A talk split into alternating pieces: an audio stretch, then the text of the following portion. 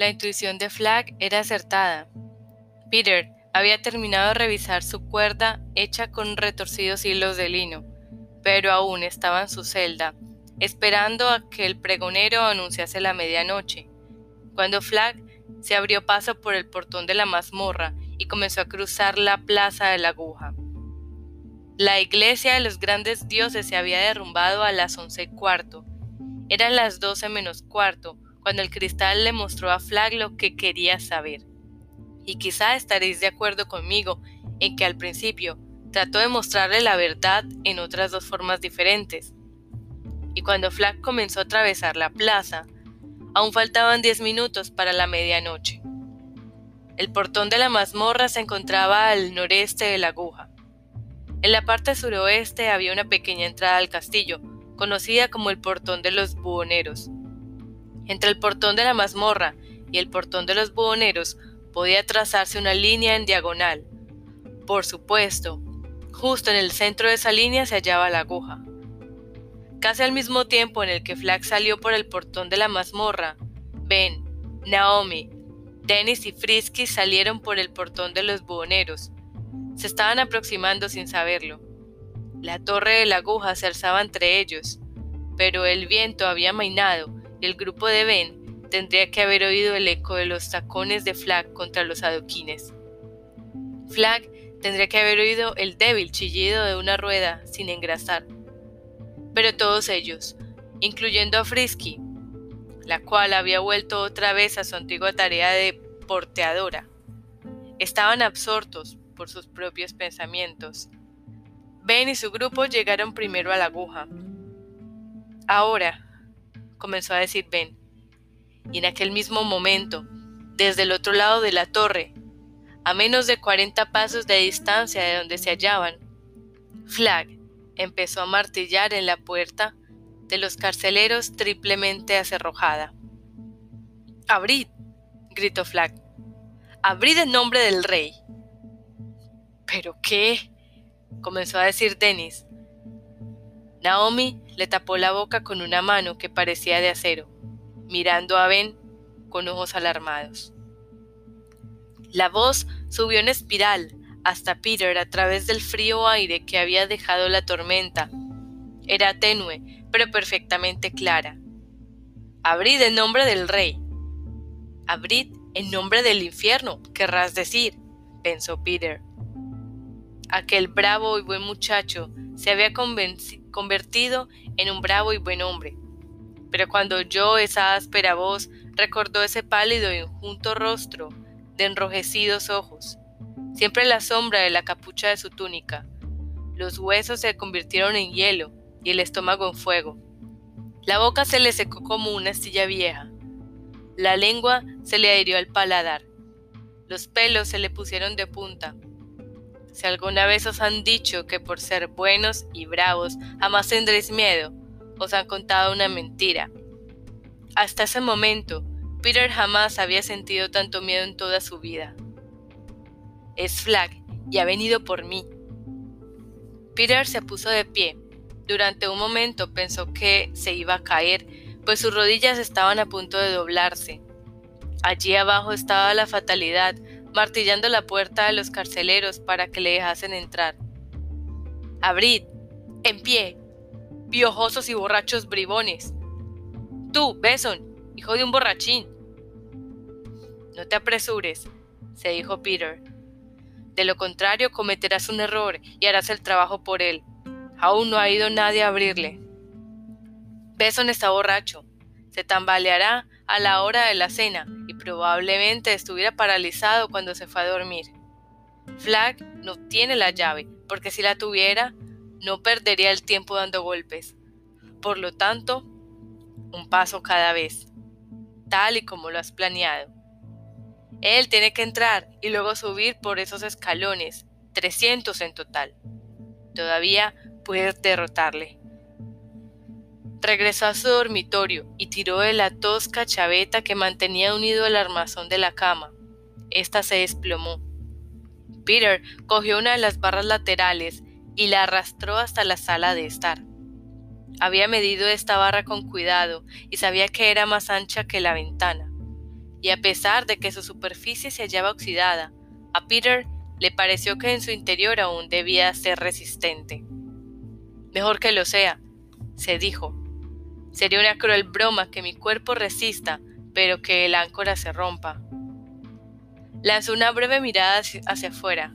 No podía ver a nadie ahora, pero antes de que Flag comenzara a golpear salvajemente la puerta, él observó a tres figuras atravesar la plaza en dirección a la torre de la aguja.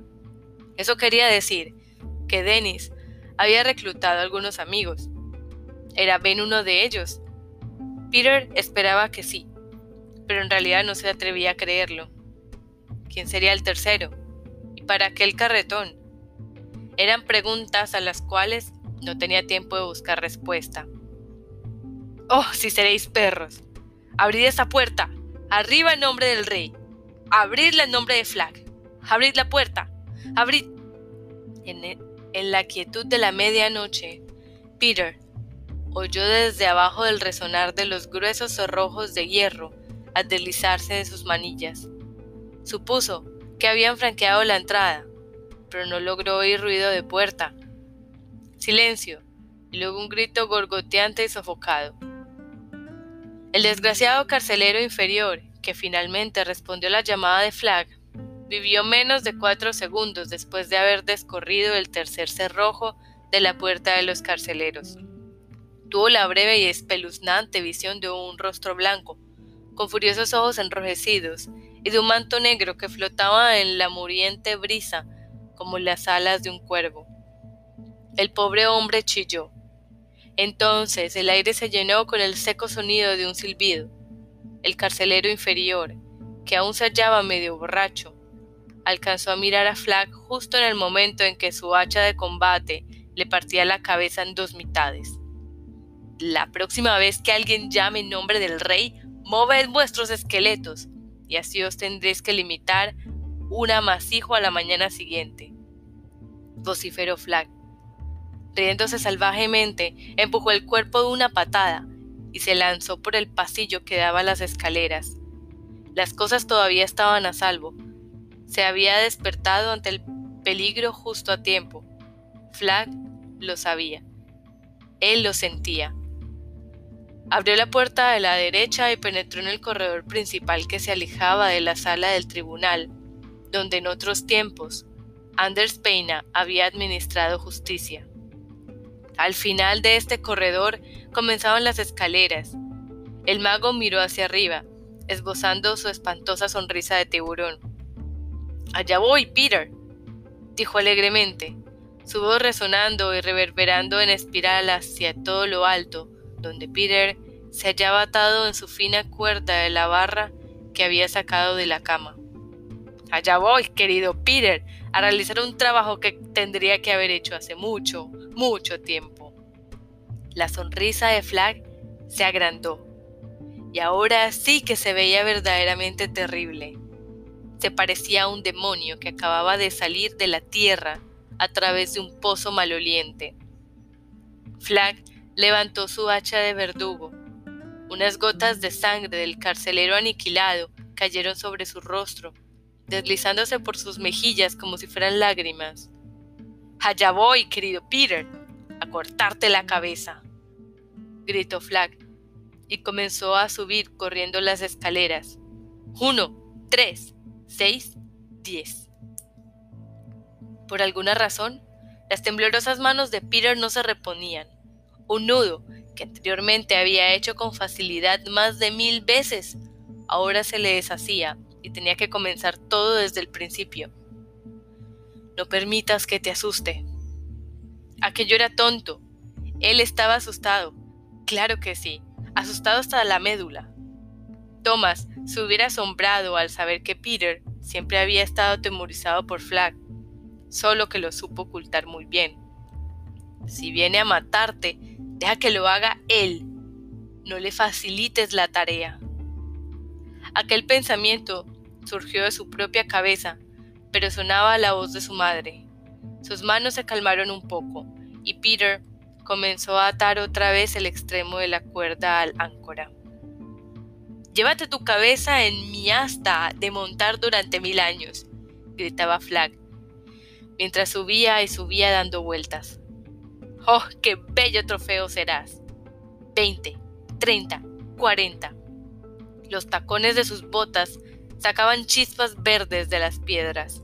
Sus ojos expresaban ferocidad. Su sonrisa era veneno. Allá voy, Peter. 70. Faltaban 230 escalones. Si alguna vez os habéis despertado de un sitio desconocido en medio de la noche, sabréis que estar solos en la oscuridad puede llegar a ser bastante aterrador. Ahora, tratad de imaginaros despertando en un pasadizo secreto, mirando por unos agujeros disimulados la habitación donde habéis visto asesinar a vuestro propio padre. Thomas lanzó un alarido. Nadie le oyó, a no ser los perros de la planta de abajo. Y aún así lo dudo, pues eran viejos, estaban sordos y además hacían entre ellos demasiado ruido. Ahora bien, en The Line existía una creencia acerca de los sonámbulos, una que en nuestro mundo también ha sido considerada comúnmente como verdadera. Según esta creencia, si el sonámbulo o sonámbula se despertaban antes de llegar a su cama, él o ella se volverían locos. Es probable que Thomas hubiese escuchado este chisme. Si así era, podría dar fe de su falsedad. Habría sufrido un fuerte susto, y por eso gritó, pero ni siquiera estuvo cerca de volverse loco. De hecho, el sobresalto inicial se le pasó bastante pronto, más rápido de lo que muchas personas pudieran creer, y volvió a mirar otra vez por las mirillas. Algunos de vosotros esto podrá sorprenderos, pero tenéis que recordar que antes de la terrible noche, cuando Flack trajo su propia copa de vino después de que Peter se hubiera marchado, Thomas había pasado agradables momentos en ese oscuro pasadizo. No obstante, aquel placer tenía un áspero matiz de culpa, aunque también se sentía próximo a su padre. Ahora que se hallaba allí otra vez, tenía esa peculiar sensación de nostalgia. Descubrió que la sala no había cambiado nada. Las cabezas disecadas aún continuaban colgadas en las paredes. Bonsi, el alce. Cascanueces, el lince. Castañuela, el gran oso blanco del norte. Y por supuesto, Niner el dragón, a través del cual estaba mirando con el arco de Rowland y su flecha ensartadora de adversarios cruzados debajo del trofeo de caza. Bonsi, Cascanueces, Castañuela, Niner. Recuerdo todos sus nombres, pensó Thomas, algo sorprendido.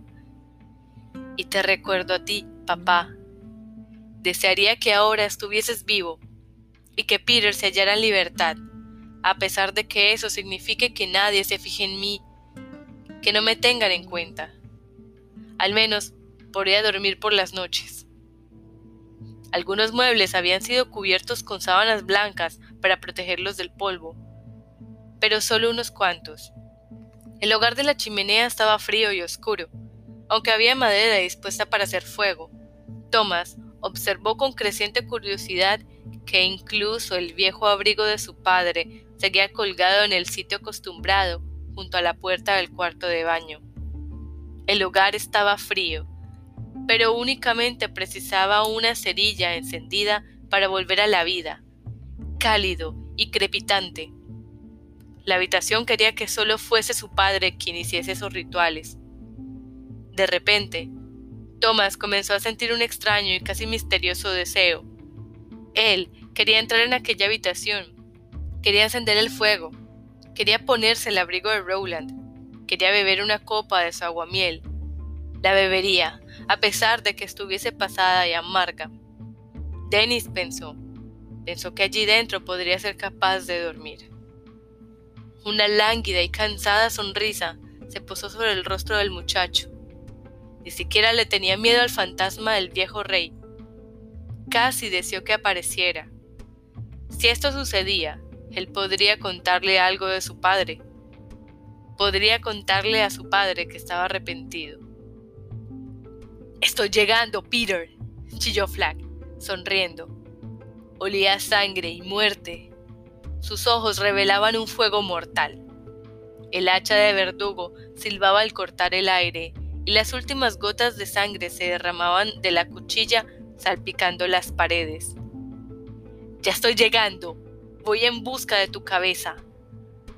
Subía y subía en espiral, cada vez más alto. Flag era una fiera con la idea fija de matar. 100, 125. Más rápido, dijo jadeando Ben Stad a Dennis y Naomi. La temperatura otra vez había comenzado a descender, pero los tres estaban sudando. Parte de aquel sudor provenía del ejercicio. Habían estado trabajando muy duro, pero su transpiración se debía sobre todo al tiempo. Ellos podían escuchar los chillidos de Flag. Incluso Frisky, con su bravo espíritu, se sentía atemorizada. La perra se había agazapado a un lado y lloriqueaba. Estoy llegando, mozalbete. Se hallaba más cerca. Su voz era más apagada, sin tanto eco. Voy a hacer algo que tendría que haber hecho mucho tiempo atrás.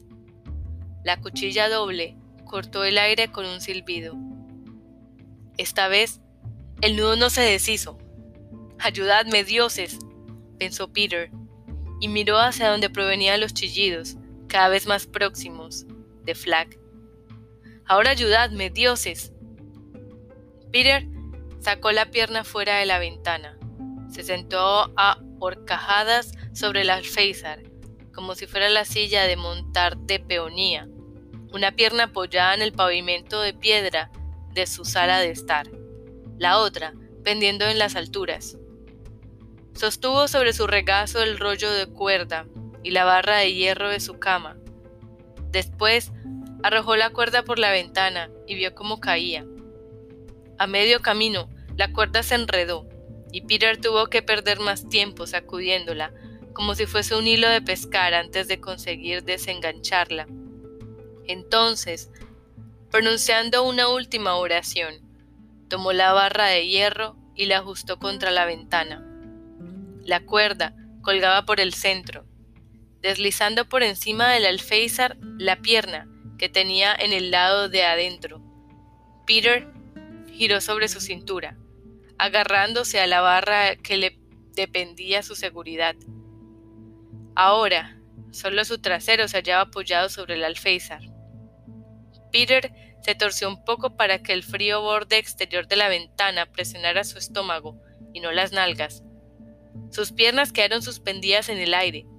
La barra de hierro estaba firmemente asegurada, atravesada en el marco. Peter quitó la mano izquierda de la barra, aferrándose con fuerza a su angosta cuerda de servilletas. Durante unos instantes permaneció indeciso, luchando contra su miedo. Luego, Cerró los ojos y soltó la mano derecha. Ahora, todo el peso de su cuerpo era soportado por la cuerda. Peter se entregó a su destino para bien o para mal. Desde aquel momento, su vida dependía de las servilletas. Peter comenzó a trabajar. Ya estoy llegando. 200. En busca de tu cabeza. 250 mi querido príncipe. 265.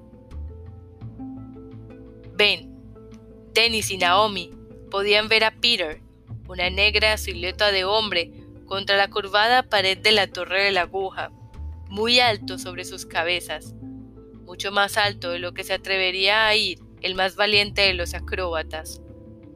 Apresuraos, dijo Ben, sin aliento, casi en un gemido, por vuestras vidas, por su vida.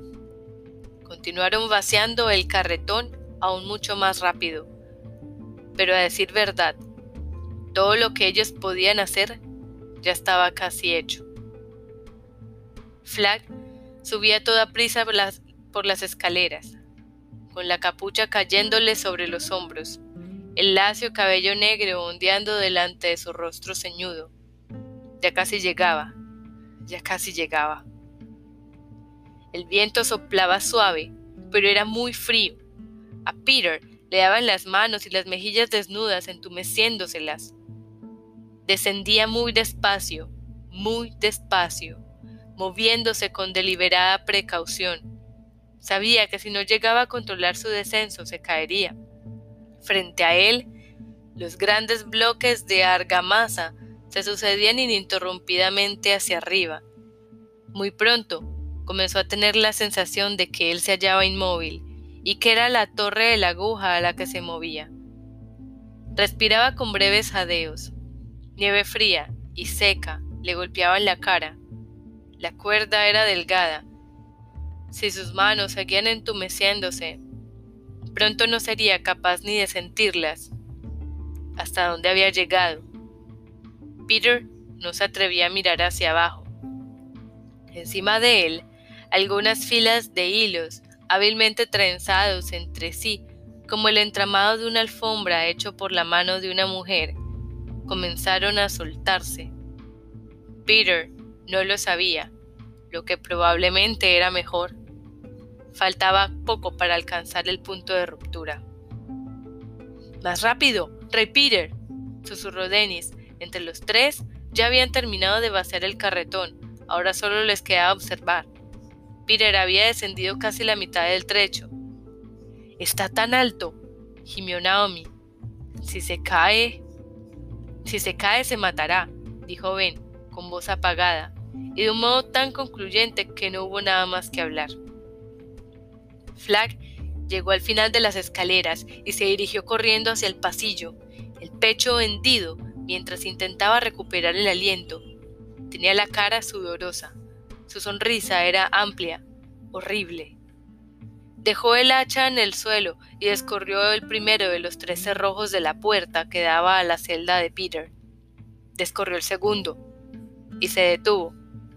No sería muy inteligente entrar de pronto. Oh no, nada inteligente. El pájaro enjaulado podría estar intentando escapar en su prisión en este mismo momento, pero también podría estar junto a la puerta, preparado para romperle la cabeza con alguna cosa en el mismo instante en el que él irrumpiera precipitadamente. Cuando abrió la mirilla, que se encontraba en el centro de la puerta, y vio la barra de la cama de Peter atravesada en la ventana, comprendió todo y rugió furioso. No creas que será tan fácil, mi joven pájaro. Ahora vamos a ver cómo vuelas con la cuerda cortada. ¿Te parece? Flag tiró violentamente el tercer cerrojo, se abalanzó en la celda de Peter con el hacha alzada sobre su cabeza. Luego de una rápida mirada por la ventana, su sonrisa volvió a renacer. Decidió no cortar la cuerda después de todo. Peter continuaba bajando, bajando, los músculos de sus brazos le temblaban de cansancio. Tenía la boca seca. No podía recordar haber tenido jamás tanta sed como en esos instantes. Le pareció que se hallaba suspendido en la cuerda desde hacía mucho tiempo, y una peculiar certeza se apoderó de su corazón. Jamás tendría el trago de agua que tanto deseaba. Estaba destinado a morir. Y esto no era lo peor de todo. Iba a morir sediento. En ese momento, eso le pareció lo peor de todo. Seguía sin atreverse a mirar hacia abajo, pero sentía la extraña compulsión, una compulsión tan fuerte como la de su hermano por entrar en la sala de estar de su padre, de mirar hacia arriba. Le obedeció, y a unos 50 metros por encima de él, vio el blanco y sanguinario rostro de Flag, que le observaba desde lo alto con una sonrisa Hola, mi pajarito, le griñó el mago con regocijo. Tengo un hacha, pero en realidad no creo que haya necesidad de utilizarla. Así que le he dejado a un lado. ¿Lo ves? Sacó por la ventana sus manos desnudas. A Peter se le comenzaron a agotar todas las fuerzas. La simple vista del detestable rostro de Flag lo había logrado. Se concentró en seguir sujetándose. Ya no podía sentir la delgada cuerda. Sabía que aún la tenía, porque la veía salir de sus puños. Pero eso era todo. La respiración le raspaba la garganta con jadeos acalorados. Entonces miró hacia abajo y vio los círculos blancos de tres rostros vueltos hacia arriba. Aquellos círculos eran pequeñísimos. No se hallaba a seis metros de los adoquines, ni siquiera a veinte. Aún se encontraba a treinta metros de altura, algo así como en la planta 14 de uno de nuestros edificios. Peter trató de moverse y se dio cuenta de que no podía. Si lo hiciese, se caería. Así que se quedó allí colgando frente a la pared de la torre. Una fría y pulvurienta nieve le azotaba en la cara y escuchó cómo desde arriba Flack comenzaba a reírse. ¿Por qué no se mueve? exclamó Naomi, hundiendo los dedos de su aguantada mano en el hombro de Ben. Fijos los ojos en una figura suspendida de Peter, y al ver la manera en que colgaba, girando lentamente sobre sí mismo, tuvo la horrible sensación de estar observando el cuerpo de un ahorcado. ¿Qué es lo que le pasa? No lo... Por encima de ellos, la escalofriante risa de Flag cesó en seco. ¿Quién anda ahí? gritó, y su voz tronó como un dejo de fatalidad. Contestadme, si es que queréis conservar vuestras vidas. ¿Quién anda ahí? Frisky gimoteó, acurrucándose junto a Naomi. Oh, dioses, ahora sí que la has hecho, lamentó Denis. ¿Qué vamos a hacer? Ven. Esperar, repuso Ben, en tono sombrío. Y si el mago baja, pelear. Esperaremos a ver lo que sucede ahora. Nosotros. Pero eso fue todo lo que tuvieron que esperar, ya que en los siguientes segundos se resolvió gran parte del problema. Flag había visto lo fina que era la cuerda de Peter, su blancura, en un abrir y cerrar de ojos lo comprendió todo, desde el principio hasta el final, el porqué de las servilletas y de la casa de muñecas. Peter había preparado la evasión delante de sus narices y él casi no se dio cuenta. Pero Flag también descubrió otra cosa. A unos cuatro metros hacia abajo, unos cuantos hilos de la tirante cuerda comenzaban a soltarse. Flag podría haber girado la barra de metal en la que apoyaba su mano y dejar que Peter cayese en picado, llegando consigo el áncora, la cual quizá le golpease en la cabeza una vez él estuviera tendido sobre los adoquines. Podría también haber cortado la grácil cuerda con su hacha de combate, pero prefirió dejar que las cosas siguieran su propio curso, y un momento después de que hubiera dado el quien vive a las voces, los acontecimientos siguieron su propio proceso. Finalmente, el cordón de hilos de servilletas alcanzó su punto de ruptura. Se partió con un sonido vibrante al igual que la cuerda de un laúd que ha sido estirada demasiado lejos de su clavija. Adiós, pajarito, exclamó Flag, jubiloso, asomándose por la ventana para ver la caída de Peter, al tiempo que reía. Adiós. Su voz cesó por completo, y sus ojos se abrieron tanto como cuando vio en el cristal la diminuta figura descendiendo por la pared de la aguja abrió la boca y lanzó un grito de furia. Aquel atroz grito despertó en Delaine a mucha más gente que la caída de la torre. Peter oyó el vibrante sonido, sintió que la cuerda se rompía. Una ráfaga de viento frío le pasó por la cara. Trató de prepararse para el choque, sabiendo que llegaría en menos de un segundo. Si no moría instantáneamente, lo peor sería el dolor. Y en aquel instante, Peter se estrelló contra la alta y pullida pila de servilletas que Frisky había arrastrado desde el castillo y a través de la plaza en un carretón robado. Las servilletas reales que Ben, Dennis y Naomi apilaron con tanto trabajo. El tamaño de aquella pila, que parecía un alminar blanqueado, nunca se puso, supo con exactitud, debido a que Ben, Dennis y Naomi tenían una estimación diferente del tema. Quizá el que podría tener una mejor idea de ello era Peter, puesto que fue quien cayó de lleno sobre ella. No creía que aquella desordenada, encantadora y salvadora pila de servilletas debía tener por lo menos cinco metros de altura. Por lo que yo sé, creo que llevaba toda la razón. Cayó de frente y justo en el centro, como ya he dicho, haciendo un cráter. Enseguida se dio la vuelta hasta quedar sobre la espalda y permaneció quieto. Ben oyó el grito furioso de Flag que venía desde las alturas y pensó, no tienes que hacer esto, mago, ya que todas las cosas saldrán bien para ti. Él ha muerto, por mucho que hayamos hecho. Entonces, Peter se incorporó. Se veía aturdido, pero con mucha vida. A pesar de Flag, a pesar de que podía haber centinelas de guardia corriendo hacia ellos en aquel preciso instante, Ben Stad estalló en clamores de alegría. Era el sonido del absoluto triunfo. También abrazó a Naomi y la besó. ¡Hurra! exclamó Dennis sonriendo entusiasmado. ¡Hurra por el rey! Entonces, Flag volvió a chillar por encima de ellos. El grito de un pájaro diabólico a quien ha quitado su presa. El clamoreo, los besos y los hurras cesaron al momento. Lo pagaréis con vuestras cabezas, aulló Flag, rabioso. Lo pagaréis con vuestras cabezas, todos vosotros, centinelas de la guardia, a la aguja, a la aguja. El resigida se ha escapado, a la aguja.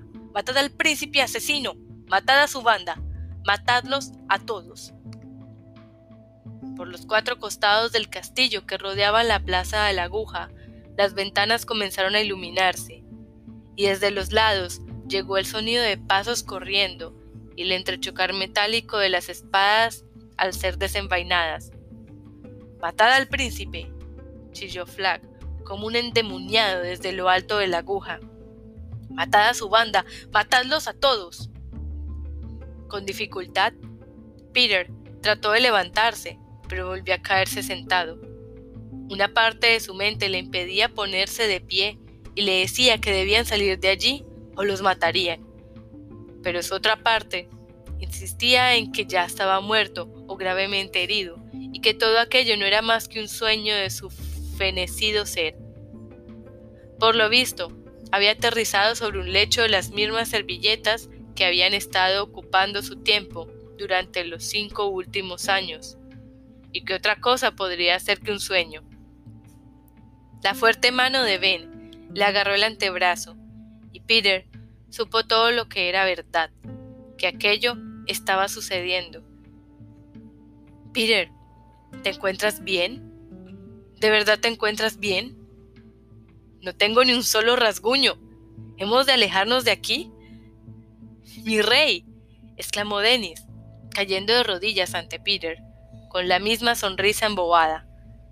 Mi juramento de eterna fidelidad. Juro por... Jura más tarde, exclamó Peter, riéndose a pesar suyo, y el mismo modo en que Ben le ayudó a ponerse en pie, ahora Peter hizo lo mismo con Dennis. Larguémonos de aquí. ¿Cuál portón? preguntó Ben. Al igual que Peter, sabía que Flack pronto estaría abajo. Por el sonido, se acercaban de todas partes. A decir verdad, Ben pensaba que en cualquier dirección conduciría a la lucha que con seguridad irían a sostener y cuya consecuencia sería la muerte de todos ellos. Pero, atontado o no, sería una idea muy clara de hacia dónde quería ir. El portón oeste, dijo. Y deprisa, corred. Los cuatro salieron disparados, con Frisky pisándole los talones. Cincuenta metros antes de llegar al portón oeste, el grupo de Peter se topó con una partida de siete guardias somnolientos y confundidos. La mayoría de ellos habían buscado refugio de la tormenta en una de las cálidas cocinas bajas del castillo, bebiendo aguamiel y diciéndose unos a otros que tendrían algo que contarles a sus nietos. Si eso tuviera que suceder, ellos no podrían acordarse ni de la mitad de lo que tendrían que relatar a sus nietos. Su jefe era un muchacho de apenas 20 años y solo una Azor. Supongo que nosotros le llamaríamos cabo. Sin embargo, no había bebido nada y estaba razonablemente alerta. Se le veía determinado a cumplir su misión.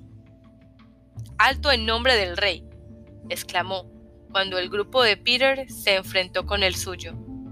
Trató de que su orden sonase amenazante, pero como un narrador debe ceñirse siempre a la verdad de los hechos, debo decir que la voz del Azor era más un chillido de protesta que una amenaza. Peter se hallaba desarmado, naturalmente, pero tanto Ben como Naomi portaban espadas cortas, y Dennis su daga oxidada. En el acto, los tres se colocaron delante de Peter. Las manos de Ben y de Naomi se posaron sobre las empuñaduras de sus armas. Dennis ya había desenvainado su daga. ¡Deteneos! exclamó Peter, y su voz sí que era amenazante. ¿No debéis sacar las armas? Sorprendido, incluso conmocionado, Ben le dirigió una mirada. Peter dio unos pasos al frente. Sus ojos se hallaban iluminados por la luna y su barba era peinada por el suave y cortante viento. Tenía puestas las toscas ropas de prisionero, pero en su rostro se reflejaban autoridad y realeza. Alto en el nombre del rey, habéis dicho, comenzó Peter, acercándose tranquilamente al atemorizado Azor, hasta que ambos estuvieron casi pecho contra pecho, separados apenas 15 centímetros. El guardia dio un paso atrás, a pesar de que llevaba la espada desenvainada, y Peter tenía las manos vacías. Y empero, Azor, yo te digo, yo soy el rey. El guardia se pasó la lengua por los labios, luego echó una mirada a sus hombres. Pero, comenzó a decir, ¿Cuál es tu nombre? preguntó Peter, con calma. El Azor lo miró con la boca abierta. Podría haberlo atravesado con su arma en un segundo, pero solo atinó a abrir la boca impotente, como un pez fuera del agua. ¿Tu nombre, Azor? Mi señor, quiero decir, prisionero, tú, yo. El joven soldado volvió a balbucear y por último dijo vencido, me llamo Galen. ¿Y tú sabes quién soy yo? Sí, gruñó otro de los guardias. Sabemos quién eres, asesino. Yo no he asesinado a mi padre, se apresuró a decir Peter. Fue el mago del rey quien lo hizo. Ahora nos persigue hecho una furia, y yo os aconsejo, y os lo aconsejo enérgicamente, que os cuidéis de él. Muy pronto dejará de perpetuar Delain para siempre. Lo prometo en el nombre de mi padre. Pero ahora debéis dejarme pasar. Siguió un largo silencio. Galen volvió a alzar su espada como si quisiera atravesar a Peter con ella. Peter no retrocedió. Le debía a los dioses una muerte. Era una deuda que tenía desde que había salido chillando del vientre de su madre. Era una deuda que tiene todo hombre y toda mujer del universo. Si había de pagar ahora su deuda, que así fuera. Pero él era el legítimo rey, no un rebelde, no un usurpador, y no echaría a correr ni se mantendría apartado, ni dejaría que sus amigos lastimasen a aquel muchacho. La espada osciló. Entonces, Galen la dejó caer hasta que la punta tocó los fríos adoquines. Dejadlos pasar, murmuró. Tal vez haya asesinado, tal vez no. Todo lo que sé es que se trata de inmundicia real y yo no me ensuciaré con ella, y menos aún me meteré en las arenas movedizas de reyes y príncipes. Has tenido una madre juiciosa, Azor, dijo Ben con severidad. Sí, dejadlos pasar, exclamó inesperadamente otra voz, Por los dioses, yo no descargaría mi espada sobre él. Su mirada me quemaría la mano al tocarle. Seréis tenidos en cuenta, dijo Peter. Y luego miró a sus amigos. Ahora seguidme, dijo, y hacedlo rápido. Sé lo que necesito y sé dónde conseguirlo. En aquel mismo momento, Flag salía violentamente de la torre de la aguja, y el alarido de furia que emergió en medio de la noche fue tan terrible que los jóvenes guardias se acobardaron completamente ante él. Retrocedieron unos pasos y dando media vuelta salieron corriendo en todas las direcciones. En marcha, ordenó Peter. Seguidme hacia el portón oeste.